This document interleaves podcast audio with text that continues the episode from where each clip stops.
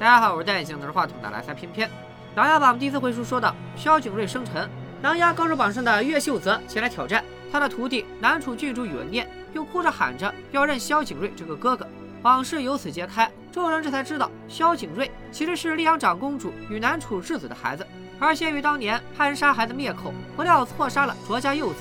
见尘封多年的秘密败露，谢玉竟将一干人等围堵在府内，准备全数剿灭。谢二梅长苏早有安排，挽救众人于水火。纵横官场数十年的宁国侯就此倒台。然而谢玉刚除，又蹦出来个夏江。此人表面上不涉党争，回京后却要力保谢玉。原来当年赤焰冤案也是此人的手笔。他自然是不可能眼睁睁地看着靖王上位。但面对梅长苏一步步的筹划，夏江似乎已经无法抵挡靖王的上位之路。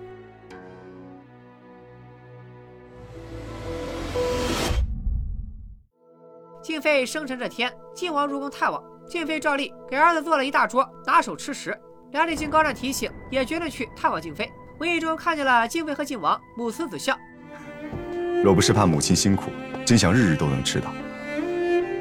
我倒是不怕辛苦，只是医治，你不能随意入宫，这也是没法子的事。来了就多吃些啊！我还做了黄金饺，还有绿豆脆糕。走的时候带回去吃。多谢母亲。靖王最近办事极为得力，对比太子和誉王，实在让自己省心。于是梁帝便恩准靖王自己请赏，靖王便斗胆让梁帝赦免一名岭南的流放犯。梁帝一开始还以为靖王想赦免的是口出狂言而被流放的名士，一派沽名钓誉、招揽人心的作风，不免龙颜大怒。经静妃解释才知道，此人曾是静妃学艺的师傅，受家人株连流放岭南。静妃辗转听闻此事，孔老师客走他乡，于是非常忧心。就要将此事记在了心上。梁帝听了事情原委，这才又舒展眉头。他一面是觉得静妃母子重情重义，又觉得靖王贵为皇子，却没有滥用职权，自己私自处理此事，事情办得甚合他意，因此准备给他一个更大的赏赐。景元，你是治军的熟手，朕想把巡防营交给你节制。如何呀？嗯，谢玉倒台以后，这巡防营的归属变成了大问题。虽说巡防营规模和战力都比不上蒙挚的禁军，但在京城之内宵禁、巡逻一般的安保工作都归巡防营管，责任不可谓不重大。因此，谢玉此前才会如此看重这支力量。靖王此次也算是被重赏了。此外，梁帝还恩准靖王从此可以随时入宫向静妃请安，这可是亲王才有的特权。靖王受的封赏，自然招来誉王的侧目。恰逢最近洪秀昭的眼线纷纷被梅长苏斩断，秦般若自顾不暇，更别提给誉王出主意。誉王便理都不顾，急匆匆来找梅长苏。他期盼于梁帝扶持靖王，梅长苏则点破这其中奥秘。太子如今羽翼尽折，全拜誉王所赐。他如此在朝堂上风头大盛，梁帝不得不忌惮，自然想要扶植一个新人，从而制衡誉王。不过梅长苏没有说明全部的真相，他仍把焦点引向了太子，声称誉王最主要的对手仍然是太子。誉王这才放宽了心，送走誉王，梅长苏才想起来自己那密道里还藏着人。誉王来之前，蒙挚刚好来苏宅小坐，听说誉王马上就要进来了，只能躲进密室。而他走的时候，手上还抓着梅长苏的一本游记。不一会儿，靖王也从靖王府的密道进入，看见了在其中等待的蒙挚。闲来无事，靖王看起了蒙挚带进来的那本书，在这密室里待的不好受吧？好不容易才把。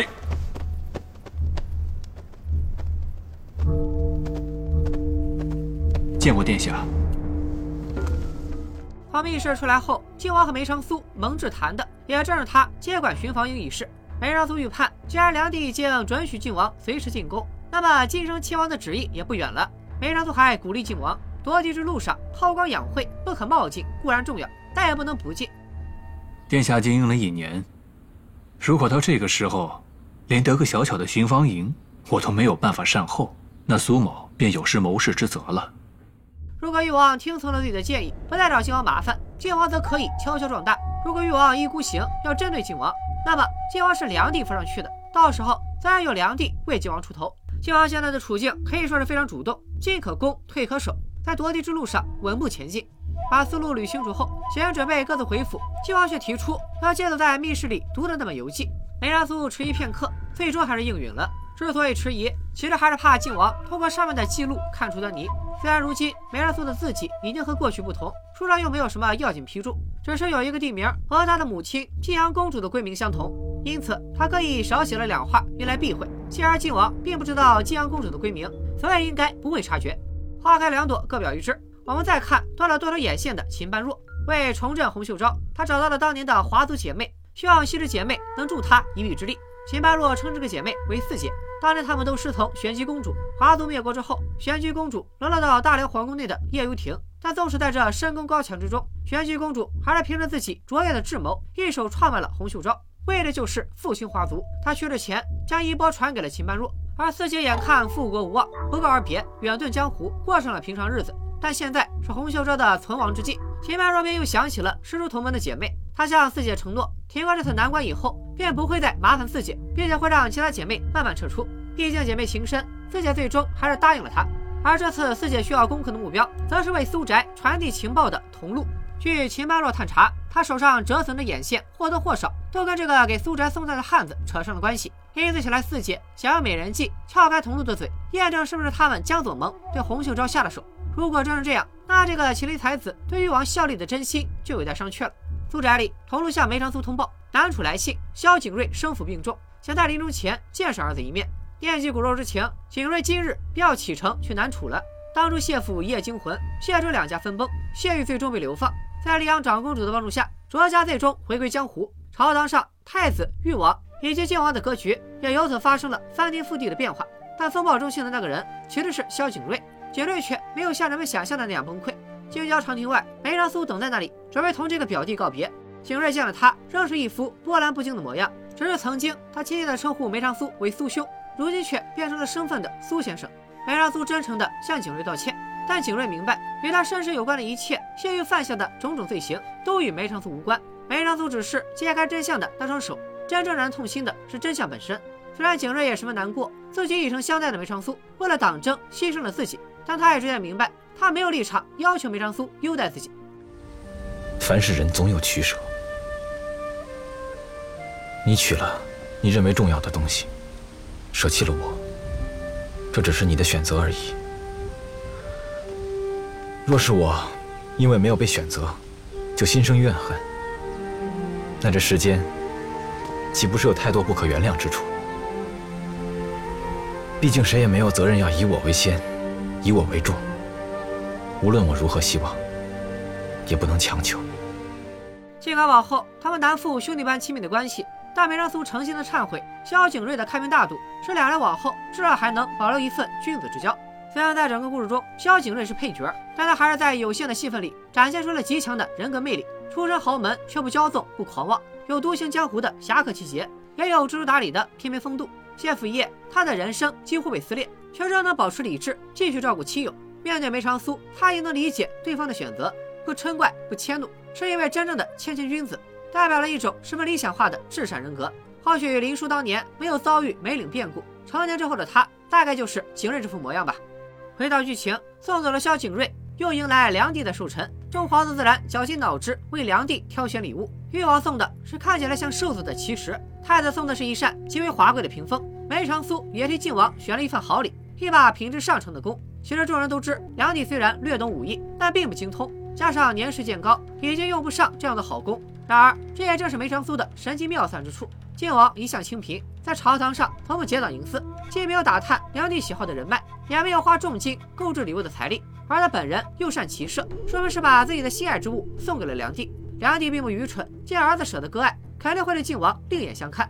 最终结果也的确如梅长苏谋划的那般，梁帝嘴上虽没有太多夸奖，但心里已经看出了靖王的孝顺。鉴于太皇太后崩逝，全国上下都还在丧期，梁帝的寿宴也一切从简。谁知寿宴第二日，梁帝却因为疲累而病倒了。晋王等一众皇子进宫探望，结束以后，晋王便又来看望母亲。静妃此时正在用药材为梁帝配制甜汤。看着静妃手中的草药，晋王竟能说出他们的来历，这些都是他从梅长苏的那本游记上学来的。静妃觉得有趣，便提出也想进来看看。而梁帝喝了静妃的甜汤，觉得甚是有效，想起东宫桂花醉着繁盛，便打算去东宫赏花。上一次太子的私破房爆炸，致使城中死伤者数百，太子被禁足东宫。梁帝也想借此机会顺便劝慰一下他。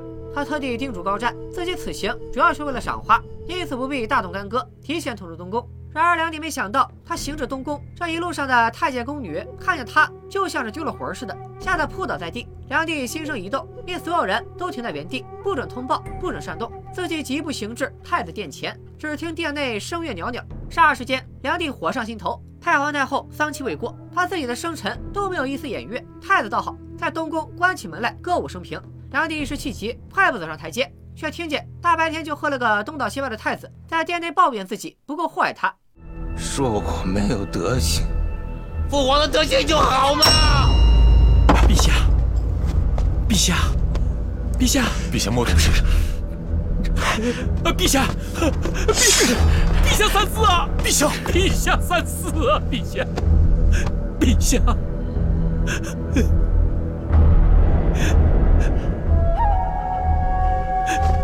切莫动气呀，陛下，陛下。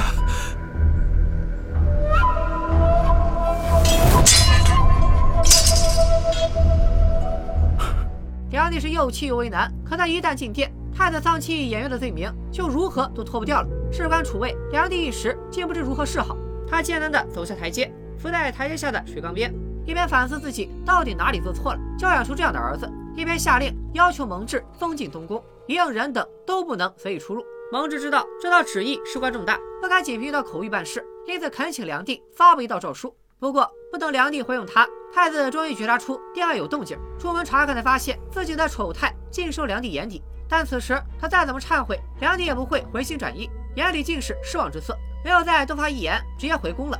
高湛也果断高喊传撵起驾，没有留给蒙挚更多讨要诏书的机会。面对彻底泄了气的太子，蒙挚也只能硬着头皮按照口谕封进东宫。然而出了这么大的事，任是谁都不相信没有诏书。与太子有关的、无关的一众人等都围在东宫门口，等蒙挚给他们一个解释。因为需要应付的人太多，蒙挚干脆躲起来不见人，跑到了靖王府上。眼下局势复杂，靖王也只能带着蒙挚去见梅长苏。然而他们在密道里拉了许久的铃，却不见梅长苏的身影。过了许久，还见飞流前来通报，梅长苏让他们二人在密道等候，说是毒蛇来找他的苏哥哥了。靖王和蒙挚都是聪明人。很快就反应过来，飞流所说的毒蛇，想必就是誉王。听说东宫被封禁，第一个坐不住的自然就是誉王。他此时前来讨教，也不足为奇。晋王闲来无事，跟飞流闲聊起来，得知是梅长苏在飞流面前形容誉王为毒蛇。他紧接着又问：“说说看，誉王是毒蛇，我是什么？”嗯，水牛。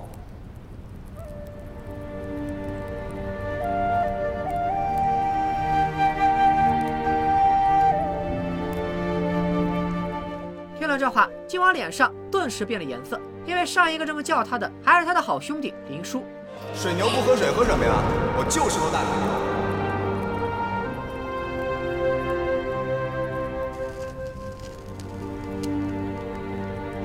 抱歉，抱歉来晚了。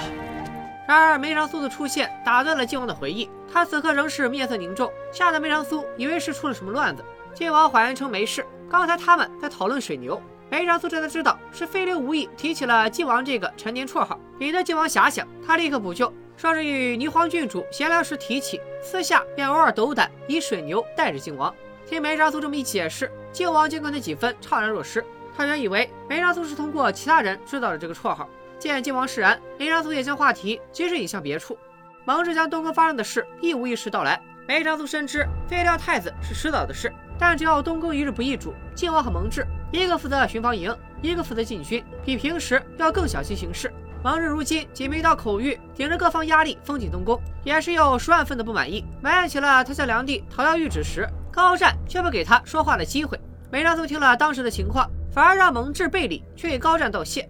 当时事发突然，梁帝只是发口谕封进东宫，打了旧制之后再做处置的主意。如果真的应蒙挚所求，通过内阁下一道谕旨，那必定得有适当的理由。到时候太子被废这件事也就无法挽回了。虽然梁帝心里清楚蒙挚讨一份谕旨只是为了好办事儿，但如果他一再申请，反而会出了梁帝的逆鳞，就像是要逼他废太子一样。按照梁帝多疑的性格，必然会认为蒙挚也参与了党争。因此这一遭高湛实在是立了大功。除了蒙挚要对高湛表达感谢，靖王一党最好是按兵不动，静观其变。虽然誉王那边梅长苏给的建议是暗中谨慎行事。但他也料定誉王不会听自己的，痛打落水狗的机会毕竟不多。果然，誉王积极与东宫内应联络，一旦弄清今天到底发生了什么，便准备伺机而动。而对于靖王来说，静观事态如何发展才是他们最好的选择。这个节骨眼上，谁添乱谁倒霉，独善其身之人才能笑到最后。三人总算把应对之策谈明白，靖王和蒙挚打算就此告辞。临走前，梅长苏又暗示蒙挚帮他向靖王讨要那本游记。书，书，书哦，书，什么？苏先生告辞。然而蒙挚演技拙劣，谎称自己也对那本游记感兴趣，被靖王看出了他的不自然之处。靖王倒也没有太过怀疑，只是那本书仍在静妃宫中，待等下次他进宫时才能拿回了。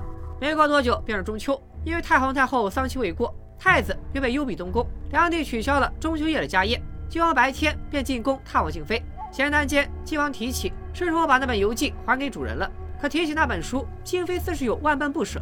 他捧着书问靖王为书批注之恩。是否就是他经常提起的谋士梅长苏？他对靖王千叮咛万嘱咐，一定要善待这位谋士。看来静妃八成知道梅长苏母亲的闺名，看出了书中的破绽。靖王自然知道梅长苏对自己很重要，他一向待人诚恳，也知道要对梅长苏好。只是静妃一再强调，究竟是因为怕他忘了，还是因为梅长苏是什么特别的人？静妃自知露出破绽，很快以年岁增长、忘性大为由搪塞。继而梁帝马上就到的消息传来，打断了母子二人的谈话。静妃连忙起身送靖王出宫，出门前还给他带了两盒糕点，一盒给靖王，一盒给梅长苏，谢他竭诚为儿子出力。回到府上，靖王再次细细翻阅那本游记，想看出其中到底有何端倪。梅长苏对这本书格外在意，蒙大统领急着讨要，母亲看了眼神色凝重，这其中必然有什么隐情。他甚至将上面的批注摘抄出来，读了一遍又一遍，可就是参不透其中的玄机。与此同时，宿宅之内，梅长苏听说游记后来被静妃借了去。如今他又收到静妃送来的点心，心中不免担忧。不过喜讯传来，让众人都顾不上注意这些细枝末节。皇妻子萧景琰醇厚仁孝，德礼兼备，克忠因果，屡有素功，特加封为敬亲王，赐五珠冠，钦此。儿臣。谢父皇隆恩。第二日，靖王穿着新朝服，带着五珠头冠，以亲王之姿站上大殿。这一年多来的筹谋终于有了回报，而朝上众人也都明白，太子与王相争的局面已然结束，新的格局开始了。而这新的格局不仅仅在朝堂，也在后宫。靖王晋升之后，静妃在后宫的处境也势必会受到影响。但静妃在后宫二十年，虽然不言不语，却不意味着逆来顺受。应对后宫争斗，也有自己的一套办法。相比耿直的靖王，静妃也是有七窍玲珑心之人，看出了梅长苏这一步步的布局，无不是在为了他们母子好。就比如收服高湛一事，梅长苏死前提醒蒙挚去感谢高湛，却绝口不提，干脆趁势收服高湛。一来，高湛是最亲近梁帝的人，贸然收复略有风险；况且等日后局势明朗，高湛自然会倒向未来的君主，不必过早布局。其实梅长苏这其中还有第三层用意。一旦准备收复高湛，这里面必然少不了静妃在后宫进行种种接应。梅长苏知道靖王不愿母亲绝辱多敌，因此也没有太早把收复高湛提上日程。而自知吃了闷亏的誉王来找梅长苏对峙，按照梅长苏的谋划，他之前一直没有打压靖王，时而还对他关照有加，结果一步步看着他与自己平起平坐，他此时也不知如何应对，只能向梅长苏讨个说法。梅长苏却仍在打太极，他微笑应对气急败坏的誉王，还恭喜誉王、靖王被立，说明他们终于斗倒了太子。梁帝扶持靖王，无非是重复当年立太子时的策略，确保朝堂上的格局稳定。誉王心里不快，但梅长苏说的也不无道理，他也只能泱泱而回。但此时宫中的议论声已经形成鼎沸之势，誉王无论如何都坐不住了。自从靖王晋升，朝臣宫人们纷纷议论，靖王一来军功赫赫，是皇子们谁都比不了的。二来，靖王这一年来在京中办事也办得漂亮，文韬武略都不差什么。三来，自从去年朝堂论礼，大家都已经明确了一件事：梁帝没有嫡子，因此哪个皇子上位都一样。更何况，如今静妃得宠，誉王虽是皇后养子，但在母妃生前也不过是一个不得宠的嫔。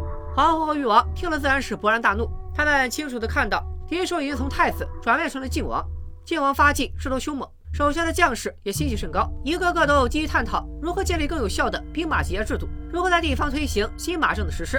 朝臣们对靖王也是赞誉有加。半年来，无论朝堂还是后宫，都在以誉王和靖王两波势力分庭抗礼。这天，户部尚书沈追素也前来，向晋王呈交了他整理的赈灾统计。晋王不解，既然沈追已经统计好了赈灾需要的银两，又来找他做甚？原来每年到了赈灾节气，梁帝都会把这项任务发配给太子或者誉王，而他们把差事揽到手之后，就当做一块肥肉层层瓜分，最后能分到灾民手中的不足三成。一旦有人想要上报反映，大概率也会被太子、誉王派人压下来。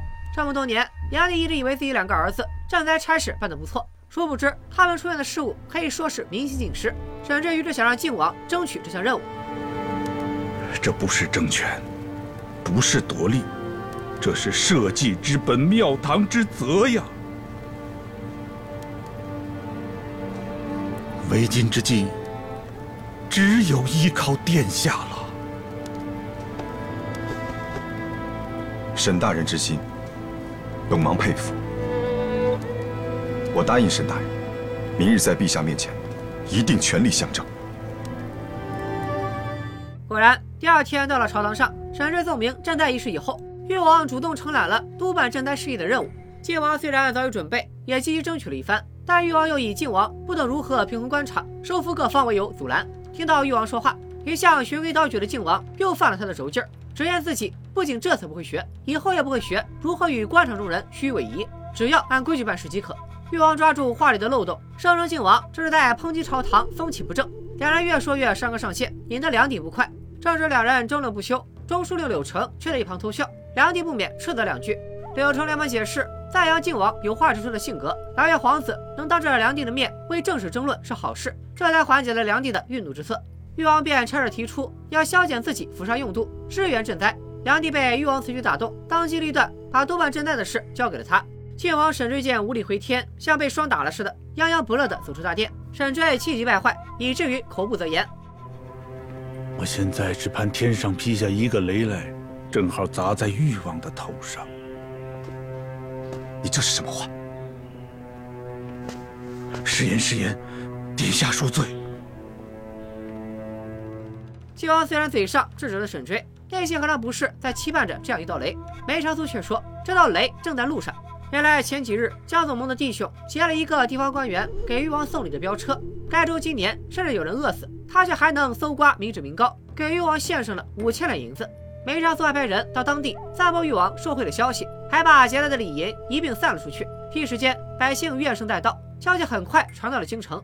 往年因为各级贪腐导致赈灾银两不足数，百姓民怨鼎沸，有时甚至会发生暴动，誉王都是直接镇压，并且以刁民闹事、不知感恩为由搪塞良地。但今年官府的赈灾银两甚至还没有到达地方，就已经发生了暴动。誉王再没有理由可辩驳。刑部尚书蔡权负责劫匪在灾区散财一事，还特地命人调查了誉王与这位地方官历年以来的往来礼单。如此铁证面前，誉王更是理亏。梁帝也是暴怒非常，卸掉了誉王主理赈灾的职责，将此任务交给了靖王。接到任务以后，靖王便迅速离京，着手赈灾事宜。不出半月功夫，坊间全是对靖王的赞颂之语，什么上马能战，下马能治。反倒是誉王，因为这次受挫，一蹶不振，在府上自己喝起闷酒来。秦八若见誉王如此颓败，自是没了争储的雄心，想用激将法点燃誉王的斗志。他告诉誉王，白阿哥所言一点不假，得麒麟才子可得天下。看如今这局面，到底是谁得了麒麟才子，也该一目了然了。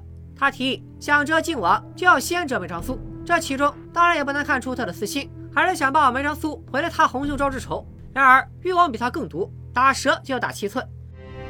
梅长苏的弱点我不知道，但是萧景琰的痛处却是明明白白的。这十多年来，他被父皇厌弃，根源何在？是他笨吗？不会办差吗？还不是那桩梗在父子们心头，谁也不愿意退让的旧案吗？这么多年来，靖王恪尽职守，在外更是屡立战功，梁帝却偏偏不赏。究其根本，还是因为靖王与齐王林氏交好，多年来一直不愿相信他们谋逆。只要在这桩旧案上做文章，就不愁扳不倒靖王。他们现在缺的就是一个重提这桩旧案的契机。秦般若虽然暂时没什么好办法，但他知道有一个人一定也急于利用这桩旧案扳倒靖王。那个人正是玄镜司首尊夏江。虽然玄镜司自设立以来，直接由大辽皇帝统领，以不设党争著名，但当年赤焰逆案由夏江主查。如今靖王得势，如果眼睁睁看着靖王一步步登顶王位，到时候夏江的日子恐怕也不好过。因此，他这一次不得不参与党争了。至于如何与夏江牵线，秦般若倒是可以出力，因为他的师父玄机公主便是夏江当年旧时。如今华族眼线遍布大梁，夏江也与他们交往甚密。而对于夏江来说，他也乐得接过誉王伸出的橄榄枝。自从谢玉倒台，他的确是焦头烂额。毕竟溧阳长公主还带着谢玉流往前的手书，这封手书再是一天，他就一天不得安宁，因此伺机对溧阳下手。然而自从谢玉流放，小女儿离世，公主一直深居简出，夏总盟和徐芳莹也对她保护有加。夏江一直没有找到合适的机会。而靖王可是埋了他氏族上的一颗雷，不爆便罢，一旦爆了，没收他一个玄镜司首尊，就是这玄镜司百年荣耀也都将毁于一旦。至于誉王夏江如何牵线搭桥，我们暂且按下不表。来看靖王这头，自从靖王晋升，静妃得宠，皇宫上下也不敢怠慢静妃。这天，负责宫中配给的内廷司主司亲自来给静妃送贡品。内廷司的人走后，静妃身边最亲近的侍女小新不解地问道：“靖王喜欢榛子酥，静妃以前常给他做。”可近来，静妃却不再要内廷司送来的榛子，难道是最近的供奉品质欠佳？苏宅之内，梅长苏也意识到这个变化。如今，静妃一次送两份点心出宫已成惯例，靖王一份，苏宅一份。他还可以套过靖王的话，在这每次静妃送的两份点心都一模一样。奇怪的是，靖王最爱吃榛子酥，可食盒里却从来没出现过。而梅长苏又碰巧榛子过敏，他怀疑静妃已经从那本游记里看出了端倪，知道了自己就是林殊。静妃自然清楚小叔不能吃榛子，又怕儿子粗心弄混两份点心，就索性两份都不放榛子。但相比靖王，静妃更多几分沉稳。她虽然查出了梅长苏的真实身份，却顺随梅长苏的本意，并没有向儿子透露真相。看着门外阴沉的天色，梅长苏知道这夺嫡之局已经到了关键时刻。他虽旧疾复发，也得亲自出马，为靖王笼络更多的朝臣。这天，他再次来到燕国侯府上。严侯见了梅长苏，念着他去年年的伟绩，挽救严氏一族，对他倒还算客气。两人略略盘点朝堂上的形势，太太早就不再是威胁，誉王如今的敌手变成了靖王。严侯以为梅长苏此行是来为誉王拉拢他，拒绝的话刚说到一半，他才猛然意识到，这位麒麟才子扶持的根本不是誉王，而是一年以来春风得意的靖王。见严侯机敏，梅长苏也直接发问：严侯是否愿意助靖王一臂之力？朝局混乱。后宫凶险，人心叵测，陛下偏私。在此情形之下，靖王对誉王，并没有胜券。我安居府邸，好歹算是一个富贵闲人，你却让我卷入一场并没有胜券的争斗当中。是。当今的皇后是我胞妹，誉王是皇后的养子，你让我帮着靖王去对付誉王，与情理不合。确实如此。不合情理又无胜券可握，先生何以提出如此要求？侯爷，您可愿意？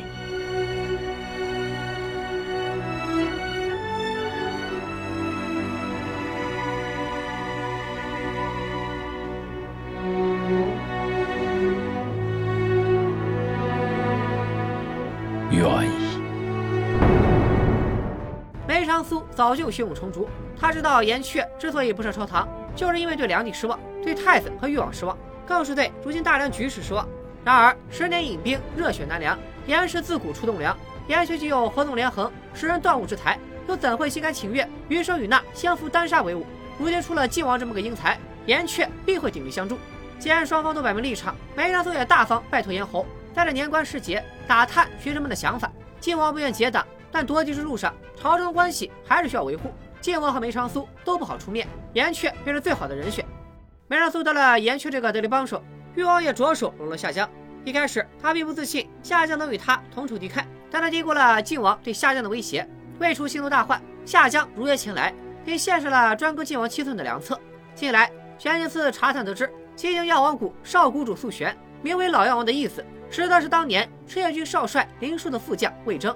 当年梅岭一役，赤焰军主要将领几乎全数被歼灭，却不见魏征的尸骨。时隔十三年，竟在药王谷发现他的踪迹。一番未死，旧案便有机会重提。夏江对诱捕魏征的方案自信十足，他也早就想好了利用魏征做文章。靖王和林殊情同手足，赤焰军凋敝，魏征是世上仅存的旧人。知晓魏征落网，按照靖王的性格，必定忍不住出手相救，到时候便可拉他下马。但秦般若发现计划当中漏算了一环，那就是梅长苏。作战，晋王鲁莽，义气当先。梅长苏却不会放任他去做，破坏着眼前大好的形势。夏江却不觉得这是个问题，只要离间二人的关系，靖王自会入瓮。不仅夏江有了从外部攻破靖王的办法，秦般若从江左盟内部瓦解的方式也初见成效。不知道大家是否还记得秦般若拜托四姐魅惑桐露一事？四姐装作桐露邻居的远亲，与桐露搭上了关系。桐露特地托十三先生核实了四姐的身份，洪秀庄果然名不虚传，将四姐的假身份做得天衣无缝。桐露从此放心与四姐结交，以至于心性都有所变化。以往他去苏宅都恨不得多待上一会儿，最近却总是慌慌张张，一心想着快点回去。显然是想早点回去见四姐。梅长苏手下的甄平也察觉出了桐露有意，但梅长苏寒疾已然复发，这几日需得静心调养。大夫交代，就是天塌下来都不能惊动了他。梅长苏无奈，只能顺从。殊不知，就在他闭关养病这几日，京城中又会生出让他和靖王始料未及的变故。梅长苏和靖王这对如今的盟友、昔日的好兄弟，即将面临分崩离析的危险。那梅长苏到底要如何化解眼前的危机呢？排行榜第二十五到三十集的内容就说到这里，预知后事如何，咱们下回接着聊，拜了个拜。